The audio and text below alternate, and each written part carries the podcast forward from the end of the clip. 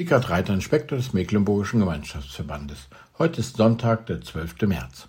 Sicher kennen Sie so Knobelspiele, den bunten Zauberwürfel zum Beispiel, der sich in alle Richtungen verdrehen lässt. Das Ziel ist immer gleiche Farben auf der gleichen Fläche hinzubekommen. Oder die unterschiedlichen Holzbausteine, die nur dann eine Pyramide ergeben, wenn man sie richtig zusammensetzt. Das sind so Geduldsspiele. Doch vielen fehlt die nötige Geduld dafür und sie geben auf, bevor sie es geschafft haben. Das geht nicht. Zu schwierig. Ich schaff das nicht. Das ist nichts für mich. Habe ich auch schon manchmal gesagt. Mit dem Glauben ist es manchmal ähnlich. Jesus nachfolgen? Nichts für mich. Zu schwer für mich. Das schaffe ich nicht. Könnte das nicht auch jemand sagen, wenn er den Wochenspruch ernst nimmt, also wirklich beim Wort nimmt? Wer seine Hand an den Flug legt und sieht zurück, der ist nicht geschickt für das Reich Gottes. Da begegnen drei Menschen Jesus, alle drei wollen ihm nachfolgen. Und Jesus? Er begegnet ihnen überraschend und fast verletzend. Er stellt Bedingungen auf, klipp und klar, unmissverständlich. Und was Jesus verlangt, scheint ungeheuerlich. Könnte er ihnen nicht wenigstens ein wenig entgegenkommen, wenn sie schon Interesse an ihm haben? Wenn so Nachfolge aussieht, wer kann dann überhaupt noch nachfolgen? Wer seine Hand an den Flug legt und sieht zurück, der ist nicht geschickt für das Reich Gottes.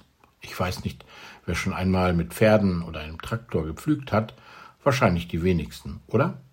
Als Jugendlicher durfte ich auch mal flügen. Naja, mein Vater brauchte dann einige Furchen, um meine krummen Linien wieder auszugleichen. Wer beim Flügen zurückschaut, wer also nicht mit voller Konzentration bei der Sache ist, also nach vorne schaut auf das Ziel, der zieht einfach wirklich krumme Furchen und macht eine schlechte Arbeit. Wie viel krumme Furchen habe ich schon gezogen, weil ich nicht voll bei der Sache war, nach rechts und links geschaut habe, aber nicht nach vorne, nicht auf das Ziel.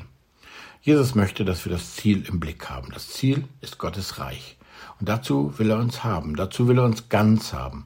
Und diese Arbeit können wir nicht mit halbem Herzen machen. Das geht einfach nicht. Das möchte er deutlich machen. Wer Jesus nur in ein paar Tagen im Jahr oder in einem Tag in der Woche nachfolgen will, der kann nur krumme Furchen ziehen. Aber das ist das Gute. Er lässt uns als seine Nachfolger nicht allein. Er hält sozusagen den Flug mit fest. Er ist Ermöglicher, Befreier. Die Hand soll am Flug bleiben, der Blick aufs Ziel ausgerichtet. Und er selbst hilft, die Hand am Flug zu lassen. Er selbst hilft uns, dass er und sein Reich das Ziel bleiben und er befreit, wenn wir ihn darum bitten, zum vollen Einsatz für das Ziel. Und er befreit zu einem neuen Leben. Das klingt vielleicht ein bisschen nach lauter Richtigkeiten und frommen Sprüchen, oder?